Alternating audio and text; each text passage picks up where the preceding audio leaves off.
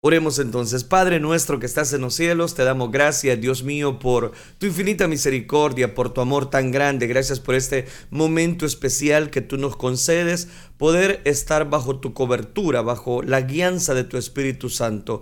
Reconocemos que tuya es la gloria, que tuya es la alabanza, que tuya es el poder para siempre. Y ahora permítenos, Dios mío, dar seguimiento a cada uno de estos consejos de tu bendita palabra. Reconocemos, Padre Celestial, que el principio de la sabiduría está en el temor hacia ti. Gracias, Cristo Jesús. Amén, Señor, y amén. Bien, gracias por estar con nosotros. El día de ayer finalizábamos la serie de parábolas de Jesús. Toda esta semana voy a estar tocando temas libres, es decir, temas que tienen que ver siempre con nuestra vida práctica. Nunca profundizo, voy a decirlo de una manera teológica, sino sacar consejos prácticos para nuestra vida. Toda esta semana vamos a estar tocando temas libres hasta que Dios muestre cuál va a ser el estudio que vamos a retomar o la serie que vamos a, ilustrar en cada uno de ustedes. Bien, vamos en este momento entonces a compartir el tema dificultades en milagros. Quiero hablarles de un pasaje muy conocido pero no por ser conocido Dios nunca transmite algo. Al contrario, la palabra de Dios es una fuente inagotable de esperanza. Quiero hablarles bajo el tema dificultades en milagros basado en el libro del Éxodo capítulo 15 versículo número 22. Dice la palabra de Dios entonces en Éxodo capítulo número 15 versículo número 22. E hizo Moisés que partiese Israel del Mar Rojo y salieron al desierto de Shur y anduvieron tres días por el desierto sin encontrar agua. Una vez más leo Éxodo 15:22. E hizo Moisés que partiese Israel del Mar Rojo y salieron al desierto de Shur y anduvieron tres días por el desierto sin encontrar agua. Amén. Dejamos hasta ahí la lectura. Es importante mencionar algunos eh, aspectos generales dentro de este versículo. Es fundamental crecer en el conocimiento de Dios y a través de su poder. El Señor, recuerde, nos ha dado de su Santo Espíritu para que sepamos las cosas las cuales eh, nos ha concedido, es decir, su manifestación, su misericordia, su gracia. Nuestro corazón debe estar siempre dispuesto a recibir la palabra de Dios y su revelación. Dentro de los aspectos que debemos conocer y, por qué no decirlo, experimentar de nuestro buen Dios y Salvador prometido, es que además de ser precisamente ese oportuno socorro, es decir, nuestro Salvador, Él es nuestro sanador, Él es nuestro libertador, él sigue haciendo milagros. Dios transforma nuestras dificultades en poderosos milagros. Y de eso es que quiero llamar su atención. Dios transforma nuestras dificultades en poderosos milagros y el Espíritu Santo quiere enseñar precisamente a la luz de esta escritura al pueblo el poder divino para enfrentar y superar cualquier crisis que nosotros estemos enfrentando. En este caso tenemos a Moisés que necesitaba partir junto con Israel, pero resulta que salen del desierto de Shur y dice que andaban, anduvieron tres días por el desierto sin encontrar agua. O sea que el problema del líquido vital del agua es que necesitaban en este momento. Entonces ahí me llama mucho la atención y es donde encuentro el primer detalle. En nuestro camino enfrentaremos desiertos y esos desiertos muchas veces nos van a llevar a esperar. A esperar bajo, eh, voy a decirlo, la perspectiva de qué es lo que va a ocasionar el que nosotros esperemos y, por qué no decirlo, no desesperemos. Nos dice la palabra de Dios en este libro del Éxodo capítulo 15 versículo 22 que Moisés hizo que partiese del mar rojo y salieron al desierto de Shur y anduvieron tres días por el desierto sin encontrar agua. Como bien sabemos, el desierto nos habla de aridez, de soledad, de peligro, de adversidades. La Biblia nos enseña que era Dios mismo quien iba delante de ellos. Y pasar por el desierto era parte del camino, era parte del camino que Dios había precisamente diagnosticado para cada uno de ellos. Sin duda alguna, en esta parte del camino, el pueblo de Israel aprendería, aprendería el poder de la alabanza, va a desarrollar su fe, e, y voy a decirlo de esta manera, e intimidad con el Señor. Eso es lo que nos enseña en primer lugar cuando no hay caminos o el camino es desierto. ¿Cómo salir adelante a través del desierto de la vida, a través de las dificultades que enfrentamos? Cuando nosotros alabamos, desarrollamos una fe, una intimidad con el Señor, nos acercamos al trono de su gracia para recibir oportuno socorro.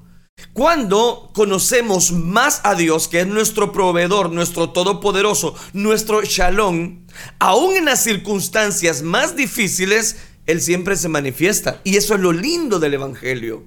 La Biblia nos enseña que aquella región tenía por nombre el desierto de Shur. Y la palabra Shur desde el hebreo viene de un término que además quiere decir pared, muralla. Entonces, esto es algo a superar. Tenían al frente una prueba de su fe. Tres días sin hallar agua. Fácilmente es una situación que puede producir cuestionamientos, dudas y, por qué no decirlo, incertidumbres. Digo incertidumbre porque normalmente las personas cuando no encuentran salida a su dificultad, a su problema y en este caso a un líquido tan vital como era el agua, las personas se desesperan. Y es ahí, hermanos amados, donde encuentro estas verdades interesantes. Debemos tener mucho cuidado con la murmuración. Porque normalmente eso es lo que hacen las personas cuando las cosas no suceden como nosotros los esperamos. Cuando resulta un lenguaje de murmuración, esto hace que lo amargo, precisamente el camino, se torne más árido, más difícil. Nos dice la escritura específicamente en el libro del Éxodo capítulo 15, versículos 23 y 24, y que llegaron a Mara, dice la escritura, y no pudieron beber las aguas. ¿Y por qué? ¿Qué pasó? Porque eran amargas. Por eso le pusieron el nombre de Mara. Entonces el pueblo murmuró contra Moisés diciendo, ¿qué vamos a beber? ¿Qué es lo que vamos a hacer? Debemos tener en cuenta que la palabra amargo es el adjetivo calificativo de un sabor. Ante esa situación amarga, ellos murmuraron, es decir, hablaron mal. Hablaron en mal. Es una expresión que equivale a obstinadamente se quejaron. Estaban martillando, estaban diciendo, no, es que no hubiésemos hecho eso. Y es que empezaron a amargarse internamente. Externamente ni se diga. Ya tenían tres días sin probar el líquido tan importante como es el agua. Debemos considerar entonces que ellos acabaron, acabaron de tener una gran victoria. ¿Y cuál es la victoria que ellos habían tenido? Que dice que al ver uno de los más grandes milagros de la, de la escritura, Dios abrió el mar rojo para que ellos pasaran en seco. O sea que Israel no venía simplemente de estar bajo una jurisprudencia y estar eh, triste, desilusionado. No, venían de una gran victoria. Esa victoria les debió haber hecho pensar que si Dios había abierto el mar rojo de una manera sobrenatural, ¿cómo no iba a proveer el agua tan importante para ellos? Pero ellos lo que hicieron fue quejarse. Lo que hicieron fue no buscar una solución, lo que hicieron fue amargar su vida. Lamentablemente la escritura nos enseña que fue la continua queja lo que no permitió que el pueblo de Israel superara rápidamente el desierto. Usted y yo lo conocemos. Le, le costó 40 años naufragar en el desierto por la postura que ahora estamos viendo resumida en Éxodo capítulo número 15. Qué terrible. Es que eso es lo que las personas hacen. Se encierran en sus problemas, no buscan la solución. Y es ahí donde cobra tanto valor precisamente lo que Dios quiere transmitirnos. Dios transforma nuestras dificultades. Dios las va a transformar en milagros, pero ¿cómo es que Él las puede transformar? Debemos considerar que ellos tenían una victoria, habían tenido victorias. La columna de fuego iba, esa nube protectora de los rayos solares, ahí estaba. Entonces, ¿cómo es que no pudieron confiar? ¿Cómo es que no acudieron en busca de Dios? Quiero tratar de equilibrar la historia diciendo lo siguiente. Es que el problema está cuando las personas quieren que Dios responda en el momento de la agonía, en el momento cuando están más desesperados en el momento cuando ya no encuentran la decisión precisa para su dificultad, para su momento. Y eso me lleva a pensar en el segundo detalle.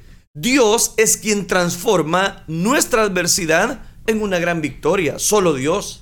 Y cómo es que Dios puede transformar nuestra adversidad, nuestro desierto, nuestra dificultad en una gran victoria. ¿Cómo lo puede hacer? Leamos entonces Éxodo 15, 25. Y Moisés, oiga lo que hizo Moisés. Dice que clamó a Jehová y Jehová le mostró un árbol y lo echó en las aguas y las aguas se endulzaron. Allí les dio estatutos y ordenanzas y allí fueron probados. Aquí hay detalles. Vean lo que está marcando el libro del Éxodo capítulo número 15, versículo número 25. Si Dios es quien transforma nuestra adversidad en una gran victoria, ¿cómo lo hace? Debemos tener en cuenta varias cosas muy importantes que quiero dejarle. Y esto es lo que el Señor puso en mi corazón para que usted las tome en cuenta a usted que nos está sintonizando. Quédese con nosotros, vea esto. En primer lugar, que debemos considerar, ante los obstáculos debemos acudir a la presencia de Dios. Ante los obstáculos, ante las adversidades, acuda a Dios, acuda a la presencia de Dios. Textualmente nos dice la escritura, Moisés clamó a Jehová. Y esto es lo correcto. Es lo que debemos hacer ante la adversidad. No gastes tus fuerzas quejándote, invirtiendo tus energías, buscando a Dios de otra manera o tratándolo de buscar a tu manera. No, el Señor le mostró a Moisés lo que debía hacer. Él nos recuerda que es en la presencia de Dios en donde viene la revelación, en donde viene la dirección para sortear, permítame usar esa expresión, sortear nuestras adversidades en dificultades. Entonces, lo primero clame a Dios. Acuda a Dios. El desierto está árido, muy árido. El desierto es tormentoso, muy tormentoso. Es que la prueba ha llegado a mi vida, mucha prueba, mucha dificultad. Pero clámele a Dios. Eso es lo que Moisés hizo. La palabra nos enseña, Moisés clamó a Jehová y Jehová le mostró un árbol. Si él no clama, el árbol no hubiese mostrado Dios. Eso es lo que nos está diciendo literalmente, y usted me lo permite, textualmente este versículo. Entonces, hermanos, amados, amigos que me están escuchando, cuando usted se vea encerrado en una dificultad, cuando usted ya no pueda seguir adelante, por favor, Dios quiere transformar su adversidad en una gran victoria, pero para que Él la transforme, clámele a Él, clámele a Él, búsquele a Él. Moisés dice que clamó a Jehová y Jehová le mostró un árbol y lo echó en las aguas. O sea que le dio la salida, le dio el socorro. Es Dios quien hace nuestra dificultad en un gran milagro. La Biblia nos dice que y las aguas, ¿qué pasó? Ahí está en pantalla, se endulzaron. El Señor tiene el poder para cambiar el sabor amargo por un sabor dulce. Esta acción que nos recuerda que el Señor puede cambiar los sabores amargos en nuestra vida, debe llevarnos a un consuelo. Lo hizo con un pueblo muy numeroso. No era darle agua simplemente a una, dos, tres, cinco, diez personas. Eran multitudes. con cierta frecuencia lo amargo de la vida esconde sabores dulces que solo se conocen y se experimentan cuando buscamos a Dios y encontramos en Él la respuesta de su soberana voluntad. ¿A qué me estoy refiriendo? Que nunca ese sabor amargo va a estar para siempre. Si tú buscas a Dios, vas a encontrar algo dulce dentro de eso amargo. Es muy importante también tener en cuenta que aquí la Biblia en Éxodo capítulo 15 dice, y allí los probó. Porque dice, y allí fueron probados. Dios nos prueba y cuando eso ocurre, ¿cómo respondemos a las circunstancias difíciles de la vida?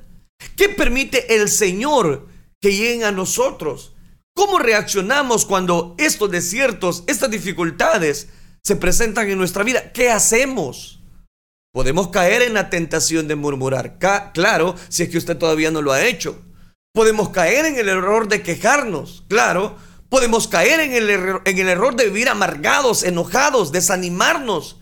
Y por qué no decirlo, volver atrás, como quiso en algún momento hacerlo Israel. Es que este pueblo se lo dijo a Moisés. No nos hubiese sacado de allá de Egipto. Allá teníamos los puerros, teníamos todo el alimento, habían las cebollas, comíamos muy bien. Mejor nos hubieses dejado allá. Buscar a Dios y hacer su voluntad requiere también sabiduría, fuerza que Él nos puede dar. ¿Necesitas fuerza para enfrentar tu problema? ¿Necesitas fuerza para poder enfrentar ese problema matrimonial? Solo Dios te puede dar la fuerza. Solo Dios te puede dar el socorro. Necesitas la sanidad porque hay una enfermedad que está vapuleando tu vida. Hay sanidad en Dios para su pueblo. Nos dice la escritura específicamente en Éxodo 15:26. Y dijo, si oyereis atentamente, ¿cómo? Atentamente la voz de Jehová tu Dios e hicieres lo recto delante de sus ojos y dieres oído, oiga qué interesante, a sus mandamientos. Eso es lo que le está diciendo. Si diereis oído a sus mandamientos, ahí encontrarás, guardaréis todos sus estatutos. Ninguna enfermedad de las que envíe a los egipcios te enviaré a ti, porque yo soy Jehová, Dios tu sanador. Pero ¿por qué dijo esas palabras Dios? Porque les está pidiendo, si oyereis atentamente, ¿sabe por qué muchas veces Dios permite las dificultades? Porque quiere que escuchemos atentamente. Y usted sabe que lo ha dejado de hacer. Usted sabe que ha dejado de congregarse. Usted sabe que ha dejado de ver lo que Dios quería transmitirle. Y eso nos lleva al tercer punto. Dios muestra su gloria en los escenarios más difíciles. Dios va a mostrar siempre su gloria. En los escenarios donde pareciera que todo se va a venir abajo. Cuando todo está a punto de flaquear. Ahí Dios muestra su gloria. ¿Quieres que Dios muestre su gloria? ¿Quiere que Dios muestre su gloria? A través de la palabra de Dios podemos ver que el Señor se manifiesta en el momento preciso. La escritura nos enseña que ellos estaban en el desierto tres días sin agua y las que encuentran resulta que las aguas que encuentran son amargas. Aún en la actualidad, ahí hay aguas saladas y amargas. Estoy hablando geográficamente eh, en Israel, que son aguas, por supuesto, no potables. Pero allí el Señor se manifestó a través de su poder y su gloria. Es interesante ver que aparece por primera vez en la Biblia el nombre Jehová Rafa nombre que significa Jehová sanador. Fue pues una nueva revelación de Dios a su pueblo en las aguas, como un Dios sanador, que lo amargo lo endulza. Las situaciones difíciles son con frecuencia escenarios de revelación de Dios. Siempre que encontremos una dificultad, vamos a encontrar una revelación de parte de Dios. Elías mismo cuando entró en esa desesperación, que se fue a refugiar en una cueva y le decía al Señor, Señor, quítame la vida. Ya nadie te quiere ni me quiere a mí. A tus profetas dieron muerte y solo yo he quedado y me buscan para matarme. Y el Señor le habla a Elías cuando pareciera que todo terminaba. El Señor le habla a Elías. No, Elías, las cosas no son tan fatales como tú piensas. Tú piensas que solo tú has quedado, pero yo me he reservado siete mil que no han doblado sus rodillas delante de Baal. Sigue adelante, Elías. Y te voy a dar la agenda que tienes que seguir adelante. Oiga, qué interesante.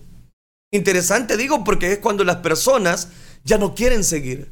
Se anclan a su, a, su status quo, a su, a su vida. Y resulta que la vida le pasa factura. Vale la pena hacernos aquí una pregunta. ¿Por qué el Dios sanador se manifiesta ante su pueblo endulzando unas aguas saladas y amargas?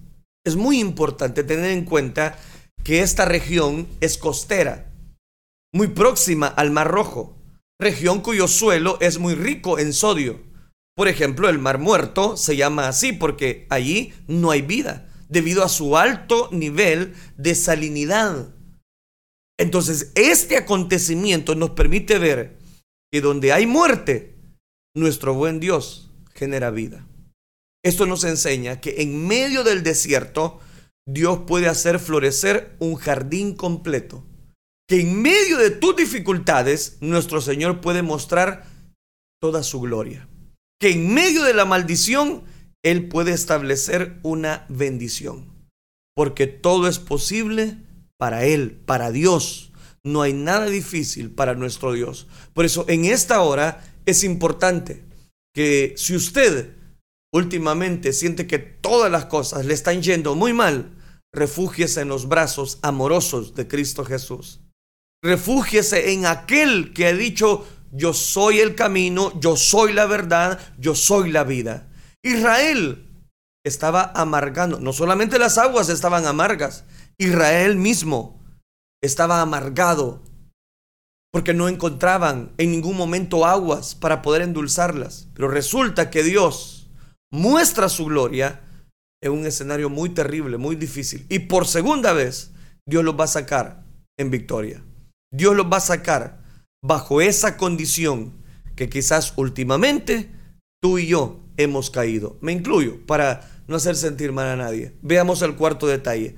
Cuando el camino se hace duro y difícil, el Señor renueva las fuerzas de su pueblo. Cuando sentimos que ya no podemos más, cuando las fuerzas se nos acaban, cuando pensamos que ya no hay solución, es exactamente donde Dios muestra su amor.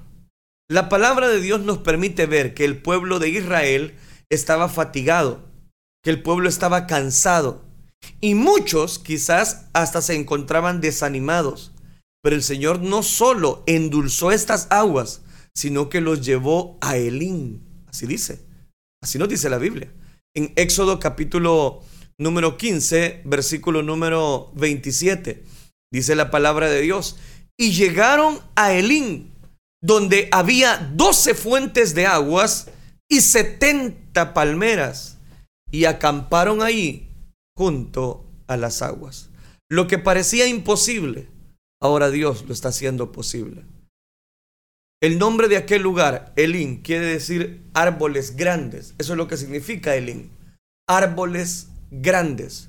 Por lo general se, le identifica en la actualidad con el Walswardel, algo así se pronuncia, a unos 96 kilómetros al sudeste específicamente, que tiene una abundante vegetación de palmeras, tamarindos y una fuente permanente de agua que produce unos 4.770 litros por minuto. Una labor eh, realmente abundante, verde, agua en medio de aquel desierto. La palabra de Dios menciona 12 fuentes de agua, que es lo que acabamos específicamente de ver en Éxodo capítulo 15, versículo 27. Menciona 12 fuentes de agua. Estas aguas no eran estancadas, eran aguas corrientes 12 fuentes podía ser una para cada tribu, lo que nos recuerda que Dios es el proveedor de todos sus hijos. No solamente encontramos una aplicación bajo la línea que hemos venido siguiendo, de que Dios convierte todo lo amargo en dulce. Aquí puedo aplicar otro principio y es que si aquí está mencionando 12 fuentes de aguas, nos recuerda a Dios que Él provee a sus hijos. Quiero llamar su atención. Tal vez últimamente usted no está sintiendo que Dios le está respaldando. Y por más que usted se esfuerza, por más que usted se congrega, por más que usted lucha, usted siente que ha caído en una situación en la cual eh, tal vez no vive amargado, tal vez no vive, voy a decirlo, eh, con, con toda aquella hegemonía que un día tuvo. Y eso lo ha llevado a una desesperación. Quiero decirle que Dios sigue siendo su proveedor. Por favor, no omita la misericordia de Dios para su vida. Él sigue siendo su proveedor. En ese lugar, Israel se detuvo un tiempo, un lugar donde ellos se renovaron. Dice que ahí en Elín renovaron sus fuerzas y llenaron sus vasijas de agua para seguir hacia el plan que Dios tenía. ¿Y cuál era el plan de Dios?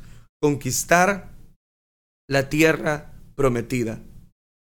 Este estudio nos recuerda y permite concluir que por difícil que sea el camino, siempre será el Señor nuestro sustento y nuestro proveedor. Moisés estaba limitado, pero tenía al Dios que podía proveerle lo necesario. Tal vez tú estás limitado, pero tenemos, tú y yo, tenemos un Dios de, de poder que puede proveer para esa medicina, que puede proveer para ese medicamento, que puede proveer una sanidad interior, una sanidad completa para tu vida. Tenemos un Dios que puede ayudarnos, aunque nuestro desierto sea terrible, aunque nuestro, nuestro desierto no quiere darnos. Yo quiero decirle, nosotros tenemos un Dios en quien confiar. Y ese Dios poderoso, Él es el único que puede sostener nuestras vidas. Él es nuestro pastor. Él nos guía por sendas de justicia, por amor de su nombre. Es importante que cada uno de nosotros sigamos confiando en esa cobertura que Dios tiene para cada uno de nosotros. ¿Por qué? Porque de esa manera podemos comprender que Dios es el que cuida de nosotros, que Dios tiene cuidado de cada una de nuestras vidas y que Dios es el que produce en nuestras vidas así el querer como el hacer. Y de esa manera usted y yo va a convertir por medio de la voluntad de Dios ese desierto, esa situación difícil, en algo muy especial. Si Dios es nuestro proveedor, recuerde, Él sigue siendo nuestro proveedor, nuestro sanador, nuestro Dios tan especial para nuestra vida. Y por eso es que nosotros debemos confiar en ese Dios todopoderoso. Ahora bien, es importante reconocer acá una última enseñanza a través de este Éxodo capítulo número 15 y es la siguiente, de que cuán importante es que nosotros no solamente valoremos lo que Dios hace, sino que el Señor tiene cuidado de sus hijos y Él manifiesta su gloria a través de sus milagros. Dios no cambia. Él sigue en medio de su pueblo, guiándolo, protegiéndolo, guardándolo. Detrás de todo obstáculo, el Señor tiene para nosotros una gran victoria. El Señor tiene para nosotros una gran victoria. ¿Y cómo va a dar esa victoria a Dios? La va a dar si nosotros confiamos en ese brazo de poder, en, en su misericordia. Cuando nosotros convertimos ese esfuerzo, esa dedicación, esa entrega, Dios lo va a producir en una bendición. Es importante que cada uno de nosotros busquemos la presencia de Dios, busquemos el oportuno socorro. Es en ese momento donde podemos encontrar la gracia infinita de nuestro Dios. Es que a través de esa gracia es que usted y yo podemos obtener no solamente el perdón de los pecados, no solamente la sanidad, no solamente lo que usted le, está, le ha venido pidiendo a Dios, sino que todo lo amargo Él lo convertirá en dulce y que esa frustración que usted últimamente está viviendo, Dios la va a convertir en una bendición para cada uno de nosotros. ¿Dónde está la clave? La clave está en que usted se refugie en Dios. Moisés acudió, clamó a Dios y él le respondió. En esta mañana el deseo de mi corazón es que usted y yo no siga sufriendo, que usted y yo corramos a los brazos amorosos de aquel que ha prometido estar con nosotros todos los días hasta el fin del mundo. No deje que un sentimiento amargo empiece a dañar su corazón. No deje que un sentimiento oculto empiece a frustrar los planes que usted tiene, mucho menos lo que Dios tiene para nuestras vidas. Es que realmente Dios es especial y Él es el que produce así el querer como el hacer. Vamos a orar, vamos a darle gracias a Dios por su bendita palabra y que toda la dificultad que usted está enfrentando sepa ponerlo en las manos de Dios. Oremos entonces, Padre nuestro que estás en los cielos. Señor, te damos gracias porque tú eres nuestro refugio. Gracias porque esos lugares, Señor, que atravesamos, esos valles de sombra o de muerte, ayúdanos porque sabemos que tú estarás con nosotros. Que tu vara y tu callado nos infundan aliento, Señor. Guárdanos de toda trampa que el enemigo quiera ponernos. En ese momento de quebranto, de desventura, ayúdanos a poder sobreponernos confiando en tu presencia, confiando en tu amor, confiando en tus caricias. Ahora nosotros podemos aprovechar, Señor, cada victoria que tú das a nuestra vida para poder seguir adelante, para poder seguir peleando la buena batalla, para poder seguir corriendo con paciencia la carrera que tenemos por delante. Puesto los ojos en ti porque tú eres el autor y consumador de nuestra fe y para ti no hay nada que sea imposible. Todo esto lo pedimos en el bendito nombre de tu Hijo amado, por quien desde ya te damos las gracias. Gracias Cristo Jesús, gracias Dios. Amén Señor y amén.